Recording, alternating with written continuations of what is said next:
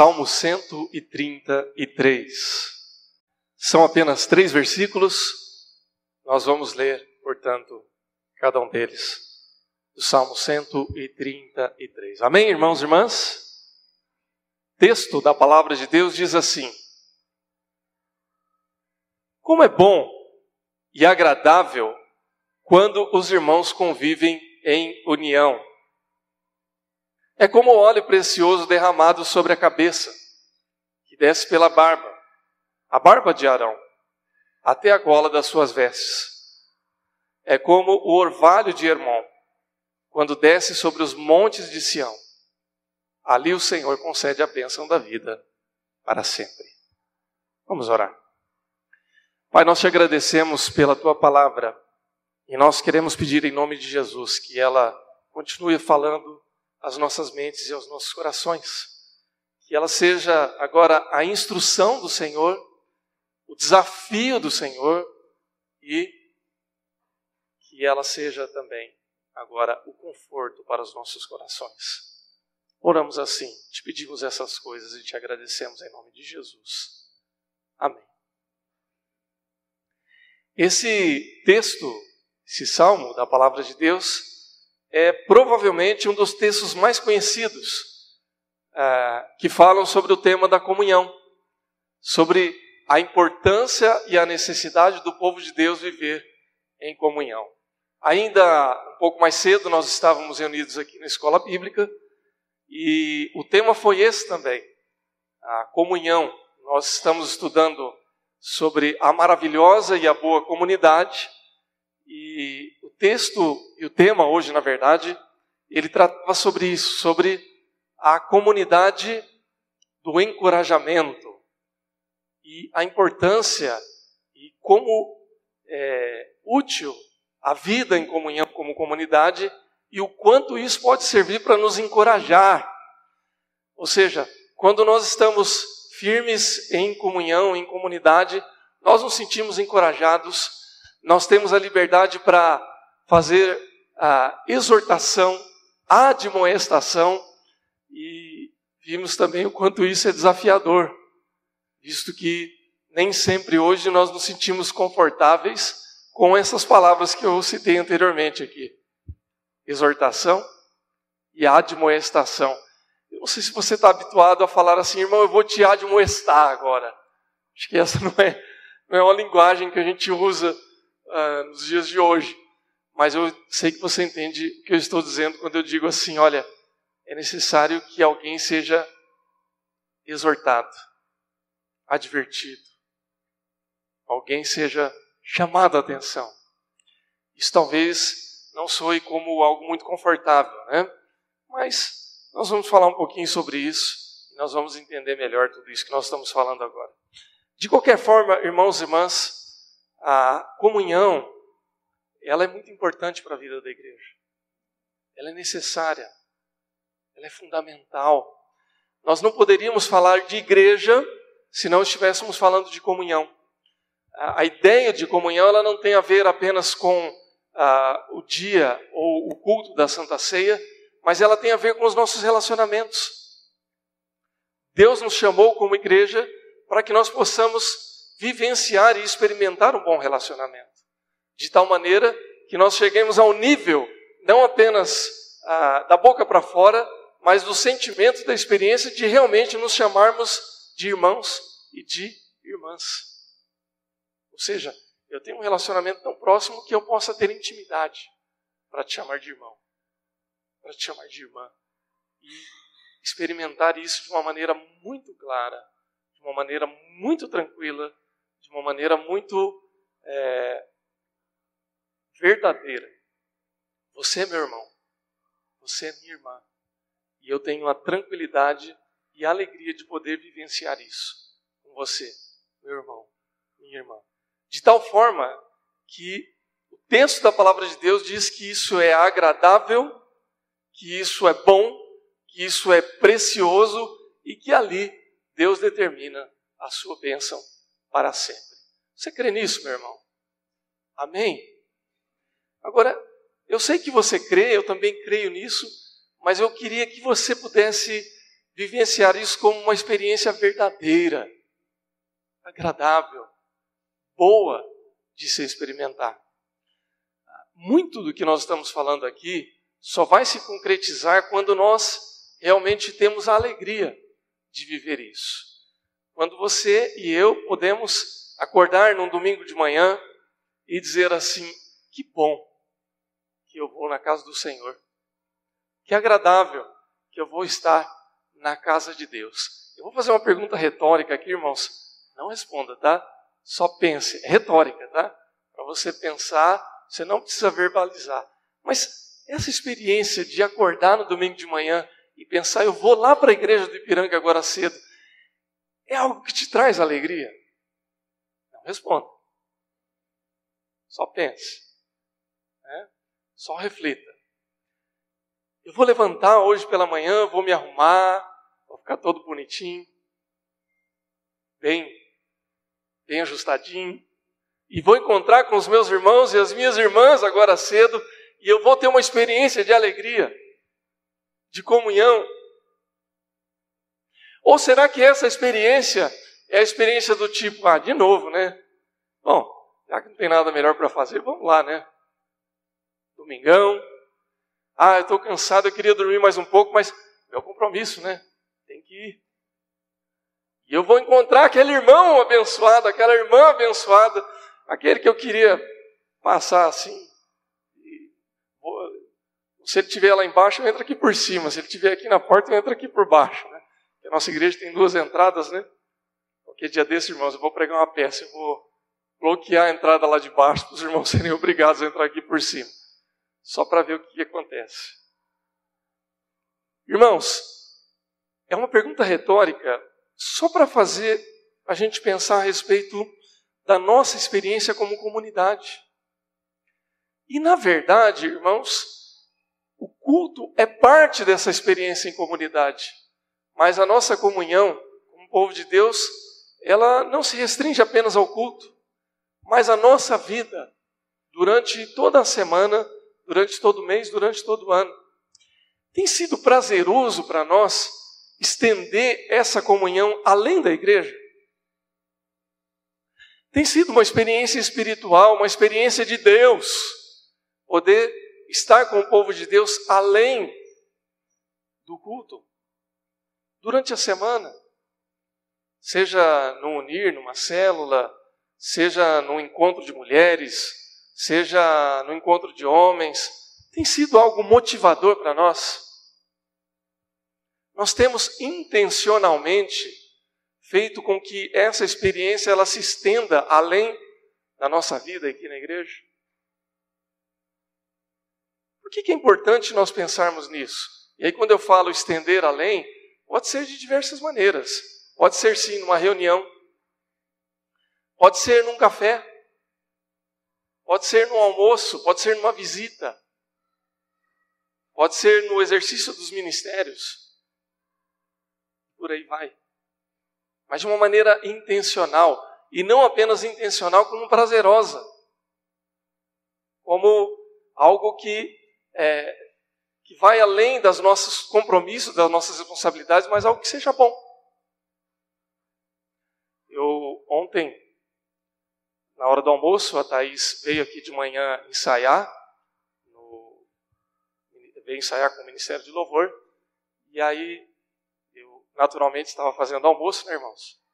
Faz parte também, né? Se ela está de manhã fora de casa, ou nós vamos sair para comer fora, alguém tem que fazer o almoço. Então, no caso, Fiz às vezes. E aí, quando ela chegou, como eu sempre faço, pergunto: e aí, como é que foi? Foi bom o ensaio? E aí ela falou assim: foi. Tranquilo? Foi. Sempre é bom. Sempre é prazeroso. E lógico que eu fiquei feliz, né? Ah, e é importante que a gente tenha esse tipo de experiência prazerosa de servir ao Senhor. Agora, por que, que nós estamos falando e por que, que isso tudo é tão importante, irmãos? E aí nós voltamos ao texto da palavra de Deus e pensamos um pouco na importância de nós vivermos em comunhão. O Salmo 133, como muitos textos da palavra de Deus, eles falam a respeito da importância de nós vivermos em comunhão. Mas o Salmo 133 ele descreve com alguns elementos bíblicos, se você quiser usar isso de uma maneira metafórica, através dos elementos que ele traz aqui, mas ele fala a respeito da bênção de Deus.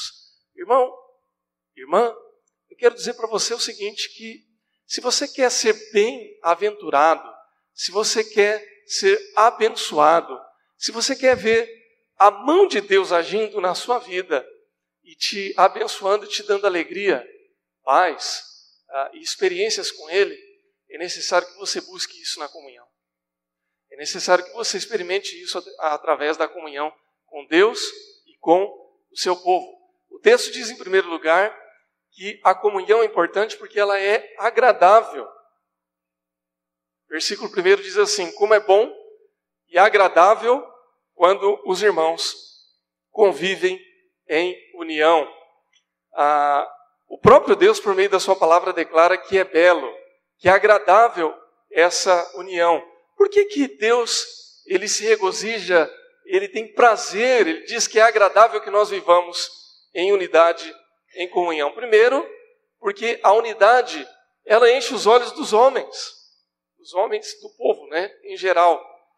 Ah, eu me lembro quando eu comecei a frequentar uma igreja é, de maneira séria, né, logo depois que eu me converti, e eu olhava para a comunhão que havia, comecei logicamente com a mocidade, mas depois com a igreja, e aquele nível de intimidade, de comunhão, que eu comecei a experimentar e comecei a vivenciar e comecei a ver na igreja, eu não tinha experimentado ainda. De jovens que se preocupavam uns com os outros, que conheciam uns aos outros e que tinham um nível de intimidade a ponto de aconselhar uns aos outros e orar uns pelos outros. Eu não tinha experimentado isso ainda. E eu posso dizer, irmãos, com tranquilidade, que aquele que não participa de uma comunhão de fé, de uma igreja de fé, de uma comunidade de fé, não experimenta isso. Nós temos um grande privilégio e uma grande bênção, que é de conhecer a palavra de Deus e de poder nos auxiliar mutuamente por meio da palavra de Deus. Irmãos, nós estamos, me permita dizer, até mal acostumados com isso. Porque em qualquer momento nós podemos orar uns pelos outros. E isso é uma bênção de Deus, é um privilégio de Deus. Só que nós estamos tão habituados com isso, é tão normal, graças a Deus, é tão comum que nós possamos fazer isso, que nós esquecemos como isso é bom. E a gente só abre os olhos para isso quando a gente começa a perceber que é a gente que não tem esse privilégio. E a comunhão, ela faz isso. Ela é, agrada aos homens e agrada a Deus.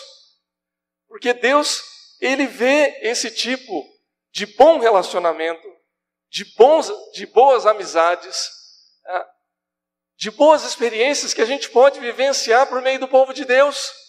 Eu me lembro quando era jovem e eu via jovens orando por jovens, eu falo, gente, onde é que eu estava que eu nunca vivi isso? Onde é que eu estava que eu nunca vi isso antes? Jovem orando por jovem. Pessoas orando por pessoas.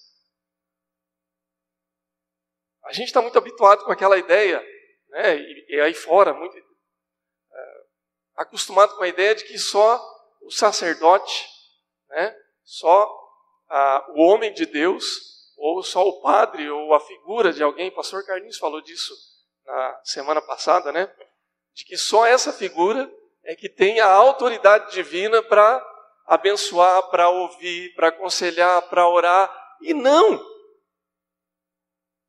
Deus nos chamou para isso. Deus nos trouxe para isso. E isso acontece por meio da comunhão. Nós estamos falando ainda há pouco aqui na escola bíblica, né?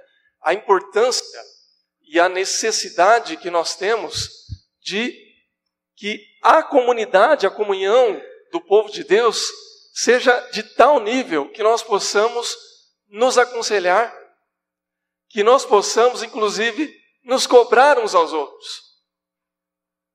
Isso está meio fora de moda, né? Infelizmente. por uma série de razões, em que a nossa sociedade chegou num ponto hoje em que a gente, quando eu falo a gente, eu estou falando de uma maneira genérica, tá, irmãos?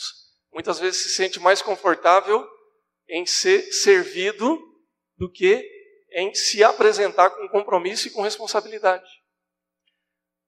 E é assim que Deus se agrada. Nós não deveríamos, por exemplo, nos sentir constrangidos de chegar para o nosso irmão, se porventura ele esteja num caminho um pouco delicado, complicado, esteja fazendo algo que talvez não seja a vontade de Deus, e a gente, com amor, logicamente, com paciência, chegar e dizer: meu irmão, talvez esse caminho não seja o melhor caminho para você. Será que isso que você está fazendo não vai atrapalhar a sua vida? Não vai atrapalhar a sua família? Será que não tem pecado aí? E poder reconduzir a pessoa no caminho. Da mesma forma, a comunhão ela é agradável porque ela faz com que nós possamos chorar uns com os outros. Isso é uma coisa rara nos dias de hoje. Você ter alguém que possa chorar com você. Há momentos na vida, irmãos, que a gente não tem nem o que falar. Mas eu posso dar o ombro para alguém. E eu posso receber um ombro onde eu possa chorar e ser confortado e consolado. Só comunhão pode oferecer isso. Amém, irmãos? Agora, essa comunhão, irmãos, ela é importante também porque ela é terapêutica. O texto da palavra de Deus diz que a comunhão é como um óleo precioso sobre a cabeça, que desce derramado sobre a barba, a barba de Arão, até a gola das suas vestes. Essa é uma expressão meio estranha, né? Para quem não entende muito a, o que, que era a religiosidade do Antigo Testamento. Arão era um sacerdote. Né? A, e o óleo que desce é o óleo da unção. Né? Não é a barba de Arão que desce, sobre, o óleo que desce sobre a barba quando eu li esse texto pela primeira vez, eu achei meio esquisito, né? Mas a gente entende depois que é o óleo da unção, é o óleo cerimonial, é o óleo terapêutico. E aí então há dois elementos que são trazidos aqui, que é o óleo e o orvalho de Hermon, no versículo 3. Por que, que o texto ele traz isso comparando com a comunhão do povo de Deus? O óleo, tanto no Antigo Testamento quanto no Novo Testamento, ele tinha basicamente duas utilidades.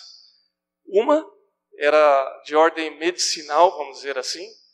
Se você for encontrar, por exemplo, a parábola do bom samaritano, você vai ver ali que o samaritano, quando ele pega o ferido, ele usa o óleo para cuidar das feridas daquele homem. É, é, era a forma que se usava, né? E o óleo também, ele era o símbolo da presença de Deus, que nós ainda cremos como símbolo da presença de Deus que era usado para unção. Você pode, por exemplo, ainda hoje, usar o óleo para unção dos enfermos. Você pode usar isso como símbolo da presença de Deus. Então, quando o salmista ele fala a respeito do óleo, ele está falando da, da presença do próprio Deus que abençoa e que também cura feridas. E aí, irmãos, se a gente for pensar em como a comunidade ela pode ser terapêutica para curar as nossas feridas, para curar as nossas dores, para tratar das nossas demandas, para cuidar de nós quando nós muitas vezes não sabemos como ser cuidados.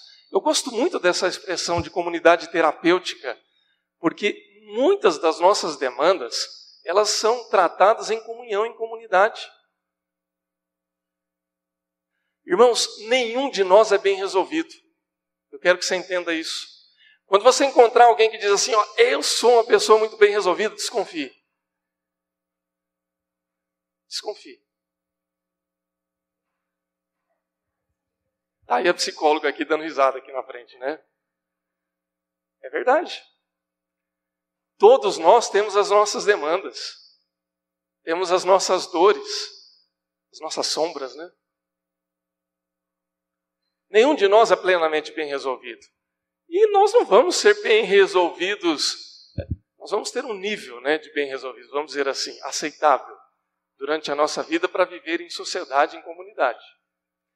Mas a estatura do varão perfeito, para usar uma expressão bíblica, chega na glória, onde nós vamos ser transformados e glorificados como um novo homem, a nova mulher, a nova criatura em Cristo Jesus. Louvado seja Deus por isso.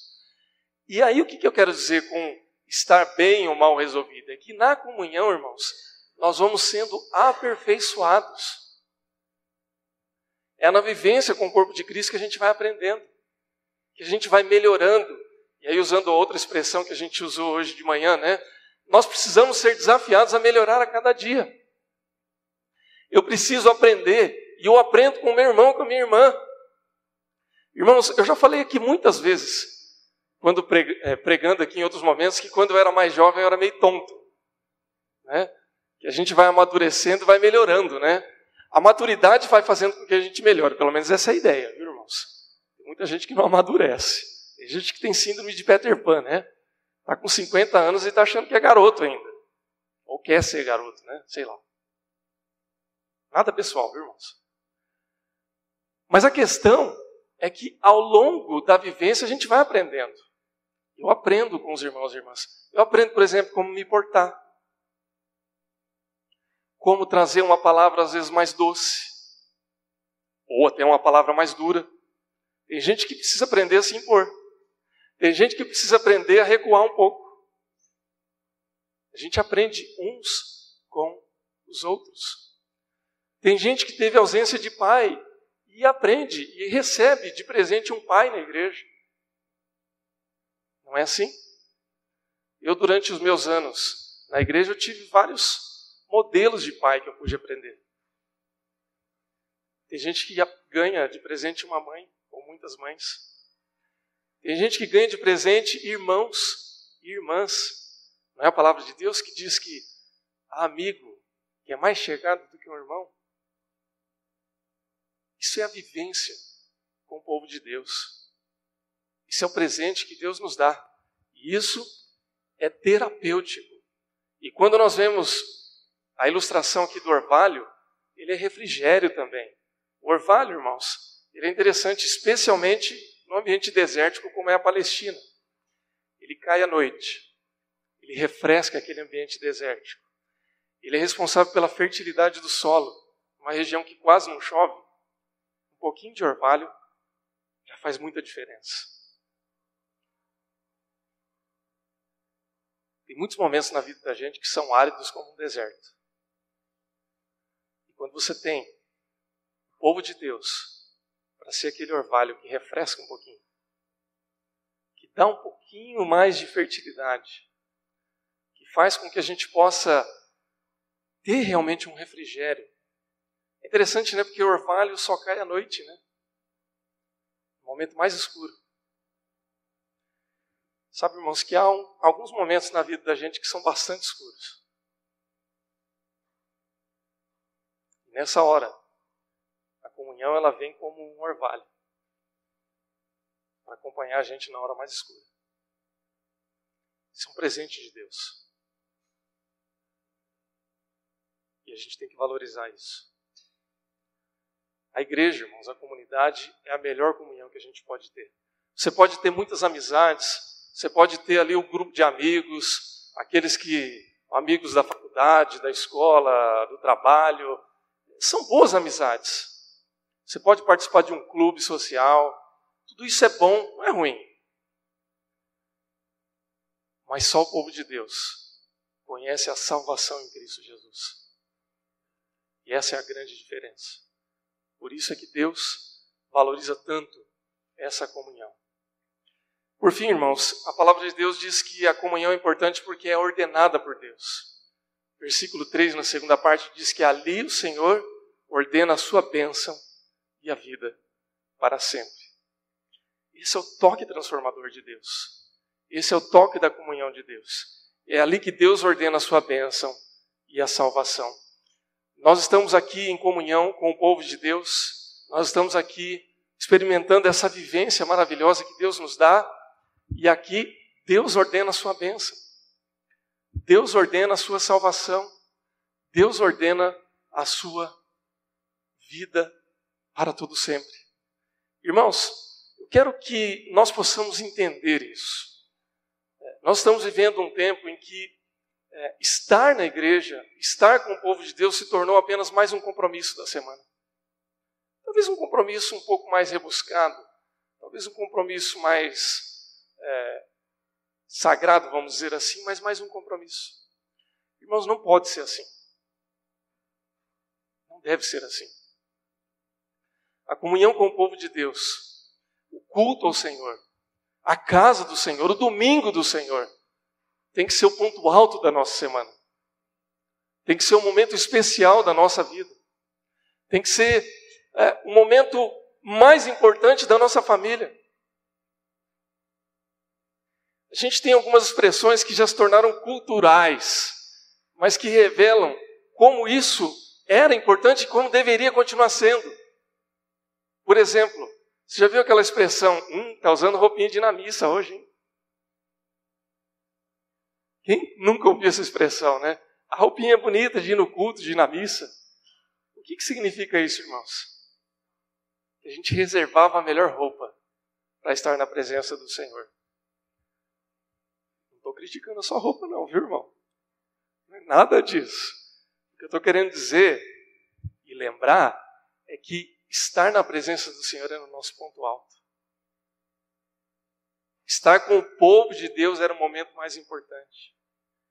Irmãos, a presença de Deus é sagrada. O louvor a Deus é sagrado. E o povo de Deus é sagrado também. Paulo escrevia suas cartas, nós citamos isso aqui também, né? Hoje cedo. Paulo escrevia ao seu povo e dizia assim: aos santos que estão em Corinto, aos santos da igreja de O povo de Deus é santo, é separado, é sagrado. Tudo que é separado por Deus é sagrado. Irmãos, esse é o ponto alto da nossa vida. Esse é o momento importante da nossa vida e é isso que nós precisamos valorizar. A comunhão com o povo de Deus é a bênção do Senhor. É ali que Deus determina a sua bênção hoje e para todo sempre. Então, a minha família é sagrada. E a vivência da minha família com o povo de Deus é sagrado também. Se a gente perde isso, irmãos, como é que faz? Muitas e muitas vezes eu comentei, né, e a gente falava, né, como é que vai ser a igreja do Senhor quando o hábito de transmitir os cultos se tornar uma coisa normal. Já está sendo cada vez mais normal, irmãos. Nós já transmitimos o nosso culto. E alguém pode até perguntar assim: ah, mas então o povo não vai mais na igreja? Vai assistir o culto em casa? Creio nisso, irmãos. Eu creio que isso vai ser mais uma ferramenta, vai ser mais uma forma de a gente poder apresentar e oferecer as bênçãos do Senhor. Mas a comunhão com o povo de Deus ela é fundamental. Ela é necessária. Ele é um presente de Deus. Amém?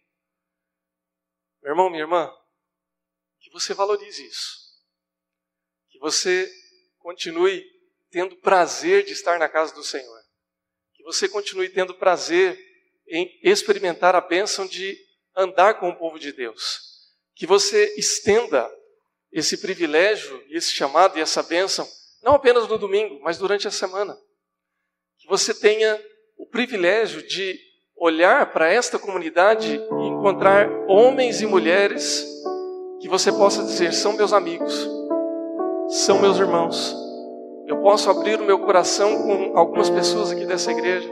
Eu posso buscar apoio, conforto, consolo. E eu posso ser também um ombro amigo, um braço forte, uma expressão da graça de Deus para caminhar com o Senhor. Amém, irmãos? Vamos orar? Feche seus olhos. Coloque-se em pé na presença do Senhor. Vamos orar.